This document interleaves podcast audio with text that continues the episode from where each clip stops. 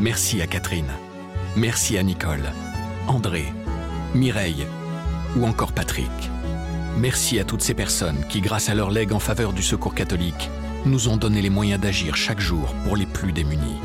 Sur la terre comme au ciel, continuez vous aussi le combat pour la fraternité en faisant à votre tour un leg au secours catholique.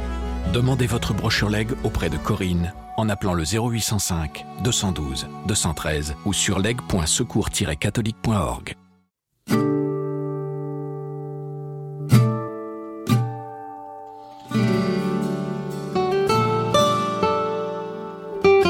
Vraiment, moi, le fait de prier euh, à partir de la contemplation et de la méditation euh, m'ouvre constamment des portes.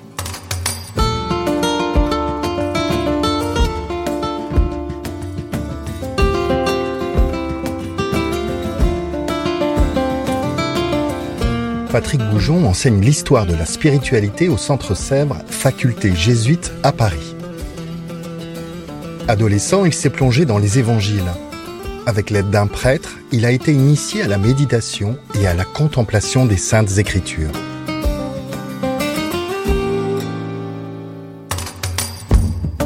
Entré chez les jésuites, il a approfondi cette manière de prier. La méditation lui a notamment permis de traverser les effets dévastateurs des abus vécus dans son enfance.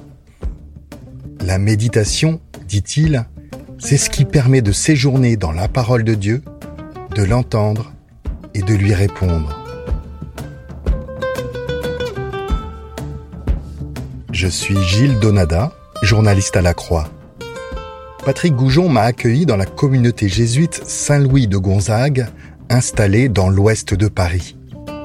Dans le salon bibliothèque, il m'a expliqué les origines et la fécondité de la méditation chrétienne qui permet de parler à Dieu comme un ami parle à un ami.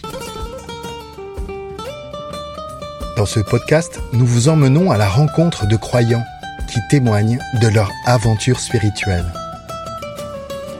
Vous écoutez la première saison de Croire, les voix de la prière.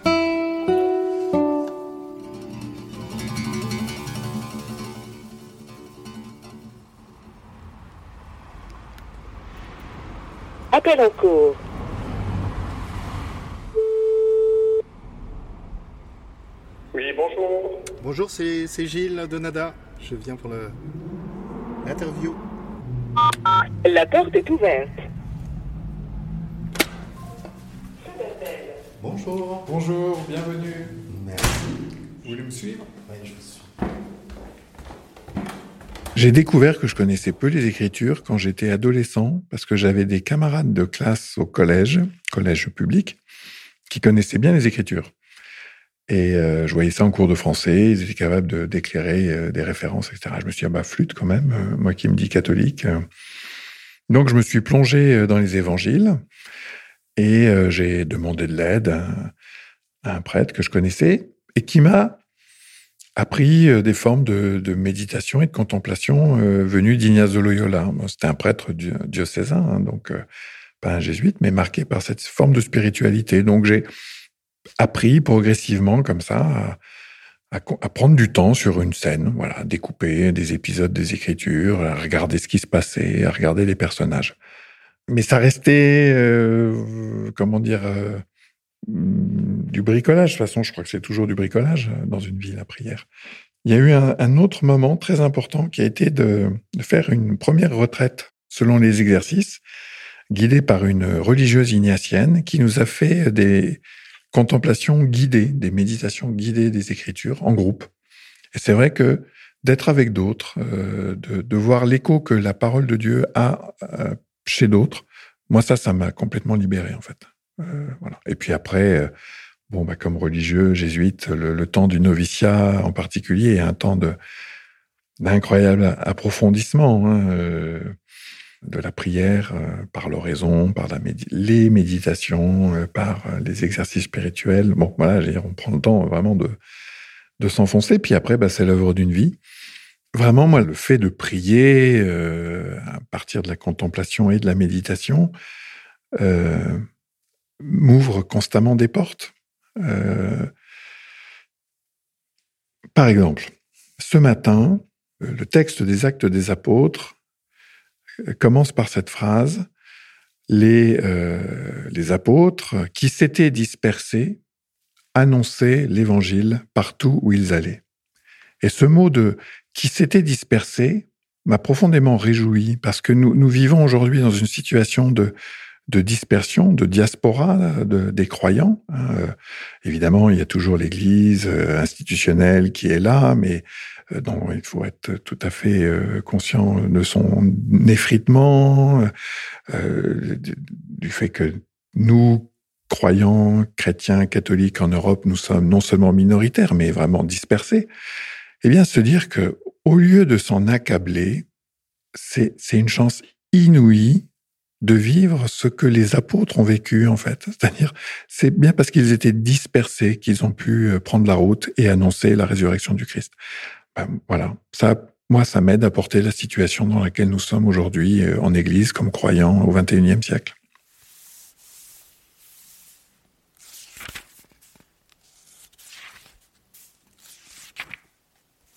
Dans les Écritures, l'invitation à la méditation est des premières, en fait. C'est l'invitation à la prière passe par la méditation de la parole de Dieu. On a ça dans les psaumes, méditer, sa loi, jour et nuit.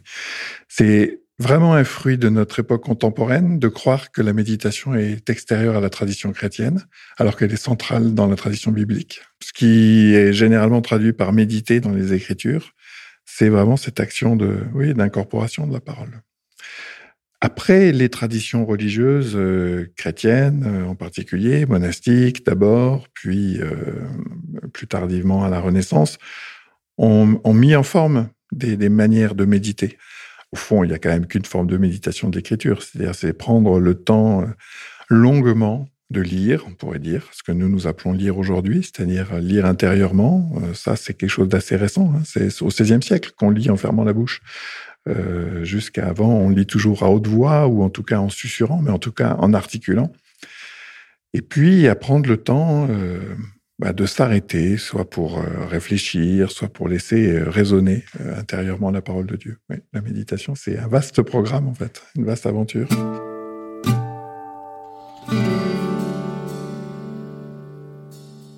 Une fois qu'on les traditions chrétiennes à proprement parler, qui se distinguent progressivement de la tradition juive, hein, où il y a avec euh, le, le, rabbinisme juif euh, notamment, euh, et quoi, tout le, talmudisme, une grande tradition de la lecture méditée de, des Écritures. ce qui va vraiment être un grand moment important, c'est la tradition médiévale, hein, avec ce qu'on a appelé la, fameuse Lectio Divina, qui se, décompose. Hein. un des temps de la lectio divina, de la lecture divine, si on veut, si on veut le traduire littéralement, c'est la méditation. Hein. C'est-à-dire c'est cette espèce de temps très lent par lequel euh, celui qui prie euh, s'arrête quasiment dans un mot à mot de l'écriture. Et cette, euh, cette méditation va conduire, peut conduire à ce qu'on a appelé la contemplation. J'aime beaucoup une définition que donnait un, moine du, XIIIe siècle qui euh, disait la, la méditation, c'est le moment où l'on se représente ce que l'on lit, par exemple une scène d'évangile, et la contemplation, c'est le moment où elle se présente à nous, le moment où le Seigneur se présente à nous, non pas sous la forme d'une apparition, mais euh, dans le moment où le sens de l'écriture, le sens de la page méditée, euh, fait un événement pour ma vie aujourd'hui. Et ça, c'est vraiment au cœur de la tradition monastique euh, occidentale, euh, telle qu'elle est développée euh, dans les écoles bénédictines, puis euh, chez les cisterciens, et qui, qui à travers Ignace de Loyola à la, à la Renaissance, vient jusqu'à nous. Elle est effectivement d'abord le fait des, des moines et des moniales, qui sont les hommes et les femmes qui ont le temps pour se consacrer à, à, à, à, ce loisir. Hein, ça, ça, le mot peut faire sourire aujourd'hui, mais dans la, la conception que qu'on hérite hein, du monde romain, euh, tout travail euh, lettré, tout travail intellectuel appartient au temps du loisir, c'est-à-dire au temps où on ne travaille pas. C'est progressivement, euh, dans le XIVe siècle, XVe siècle, que des mouvements euh, de laïcs hein, vont s'approprier ces formes de la lecture et de la méditation. Des exemples, on parle beaucoup des béguines aujourd'hui, voilà, ce, qui était euh, le pendant féminin de mouvements religieux masculins aussi, mouvements religieux au sens de groupement de laïcs, hein, les frères de la dévotion, on les appelait parfois, qui sans être des religieux, prenaient du temps dans leur vie pour euh, lire, méditer les Écritures. Le grand moment, c'est effectivement Ignace de Loyola, puis François de Sales, euh, qui va, euh, et ça va vraiment donner naissance à toute cette pratique moderne hein, de la méditation, y compris de l'apparition de livres de méditation pour aider à la méditation des Écritures.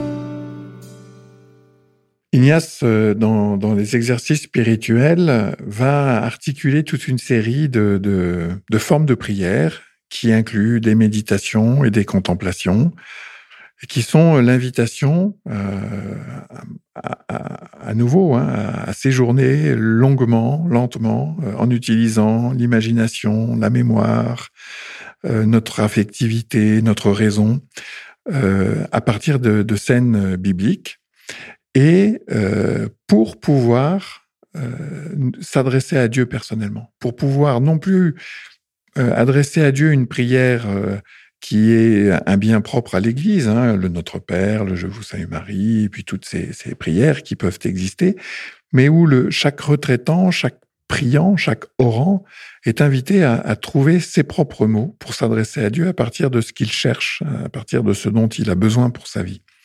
Et François de Sales va absolument reprendre ce, même, cette même pédagogie, hein, on peut dire, qui alterne euh, des formes de méditation et de contemplation. Alors, il faut pas se, taper la tête contre les murs pour savoir euh, quelle est donc la différence entre l'une et l'autre. Ce sont, on pourrait dire euh, très globalement, c'est quand même des détails en réalité de pédagogie. Il y a peut-être un temps plus passif dans la contemplation où l'on reçoit ce qui se passe dans sa prière et la méditation serait un moment plus actif où on est invité à, considérer, c'est un mot clé de la méditation, euh, à considérer euh, soit des points de sa propre vie, des moments de sa propre vie, soit des attitudes intérieures dans lesquelles euh, nous sommes. Donc voilà, la différence, elle se ferait peut-être un peu entre, comme dans la respiration, entre les moments d'inspiration et les moments d'expiration. Ignace de Loyola, les jésuites, François de Sales, le mouvement ensuite de la, euh, ce qu'on a appelé de l'école française de spiritualité, ont incroyablement contribué à, aider des chrétiens euh, à prier autrement qu'avec les prières euh, traditionnelles de, de l'Église. Non pas qu'elles ne soient pas traditionnelles, mais à aider chaque croyant à s'adresser personnellement à Dieu.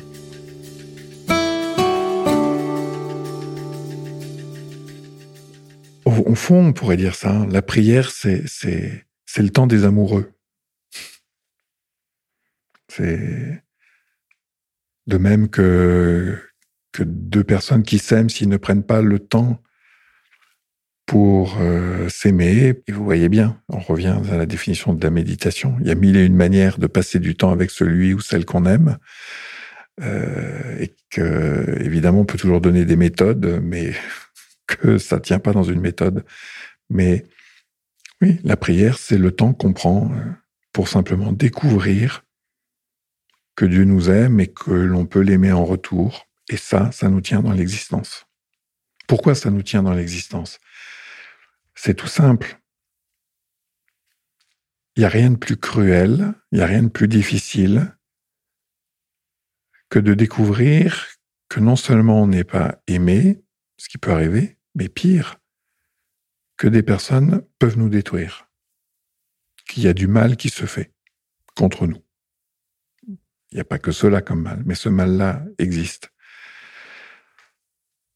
Revenir à Dieu, c'est découvrir que plus profondément encore que le mal qui nous est fait, il y a la possibilité de vivre parce qu'on est aimé, quoi qu'il nous arrive. Quoi qu'il nous arrive. Y compris pour ceux qui font du mal. C'est ça le salut.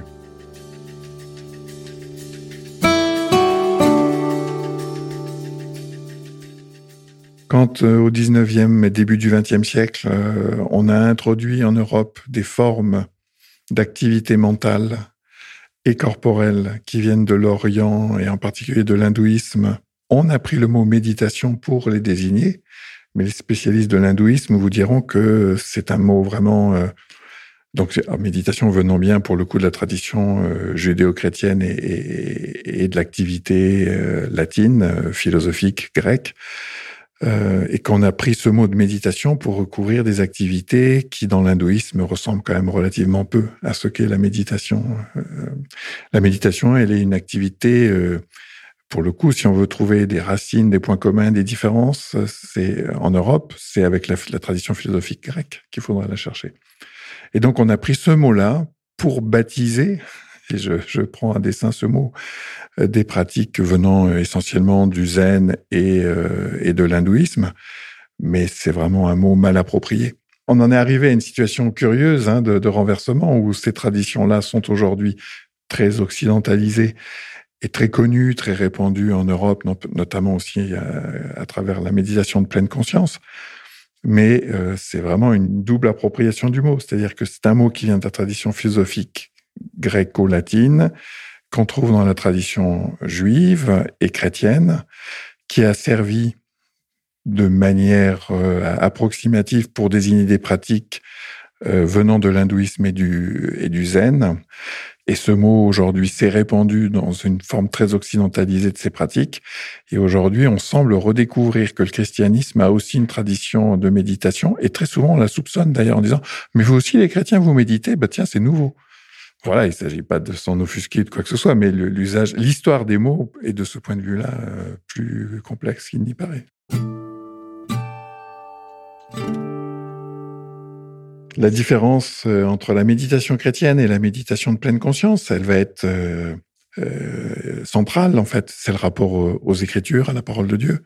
La méditation de pleine conscience est une méditation euh, non seulement laïque, comme on, le dit souvent, c'est-à-dire qui ne présuppose pas une, foi euh, ou une confiance en, quoi, en qui que ce soit, euh, mais plus fondamentalement, la méditation chrétienne et ses origines bibliques, elles s'enracinent dans la méditation de la parole.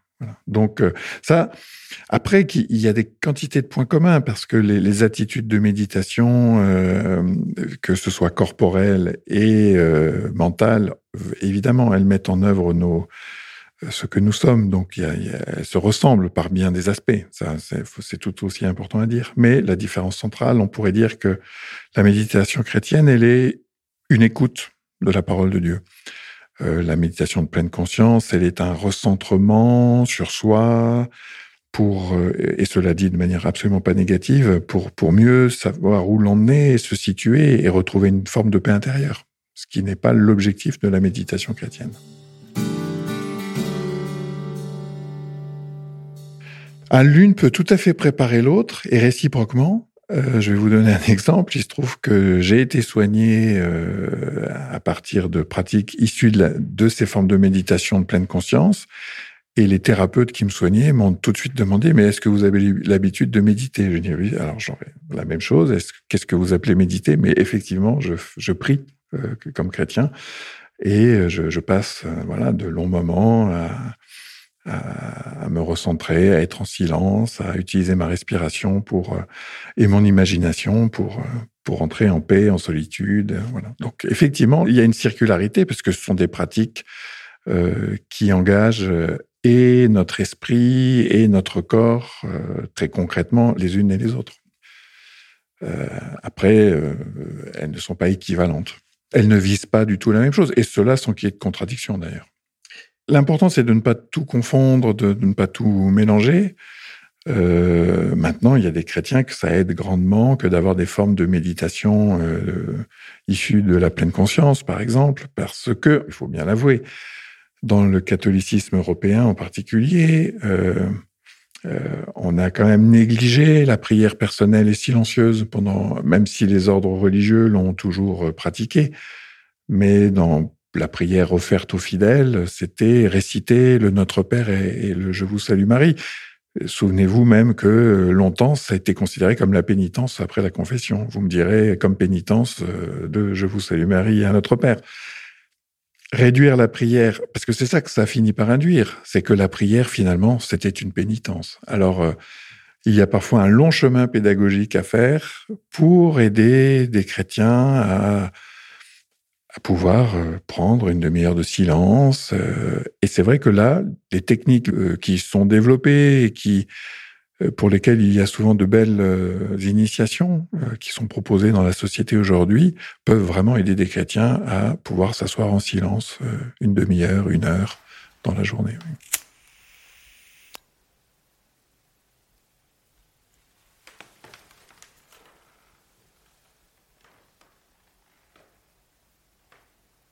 Proposerais une méditation toute simple, qui est ce qu'on appelle maintenant la prière d'alliance, qui s'appelait autrefois la prière d'examen. Alors, on n'aime pas le mot d'examen. Moi, je l'appelle la prière coupe de champagne. Pourquoi? Il s'agit de regarder sa journée et de laisser remonter à la surface tout ce qui a compté. Non pas d'aller creuser, chercher, pour ça que le mot d'examen peut induire en, mauvaise part, mais euh, non pas aller chercher ce que j'ai fait de bien, Hein, mais en laissant remonter ce qui a été bon dans la journée, ce qui m'a nourri, ce qui m'a porté.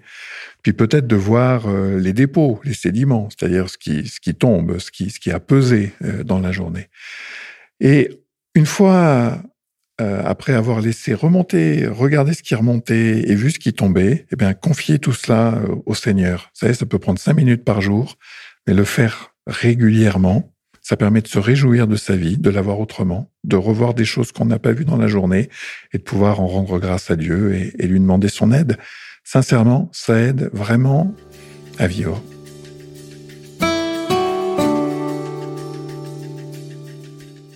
Voilà, moi, il m'est arrivé euh, euh, du fait d'abord de charges professionnelles très lourdes à un moment donné, puis de, mon histoire euh, qui je crois est, connu autour des, abus que j'ai vécus comme enfant, euh, de simplement avoir noté que dans ma prière, ce qui me faisait le plus de bien, ce qui me mettait vraiment dans la paix, c'était simplement de me tenir euh, au pied de la croix, euh, dans la chapelle de la communauté où je me trouvais alors, et simplement de rester avec le Seigneur. Je lui avais dit tout ce que j'avais à lui dire, je crois que j'avais entendu euh, tout ce qu'il pouvait euh, me dire à ce moment-là et qu'il y avait une, euh, une simplicité à, simplement me retrouver là en silence et j'allais dire Dieu sait, et je crois que c'est vraiment le cas de le dire, que sans cela, je n'aurais pas pu traverser ce que j'ai traversé. La violence que j'ai subie était tellement destructrice quand elle m'est revenue euh, euh, en mémoire à la tête et j'en subissais tellement les, coups euh, dans mon corps que de pouvoir me tenir auprès de celui qui ne me jugeait pas, de pouvoir me tenir auprès de celui dont j'étais absolument assuré de l'amour, c'est ça qui m'a tenu en vie.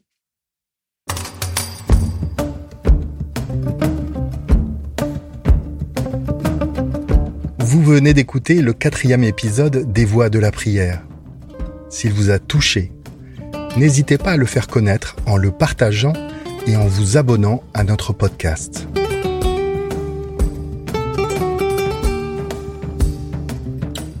Croire est à retrouver sur toutes les plateformes et sur le site et l'appli La Croix.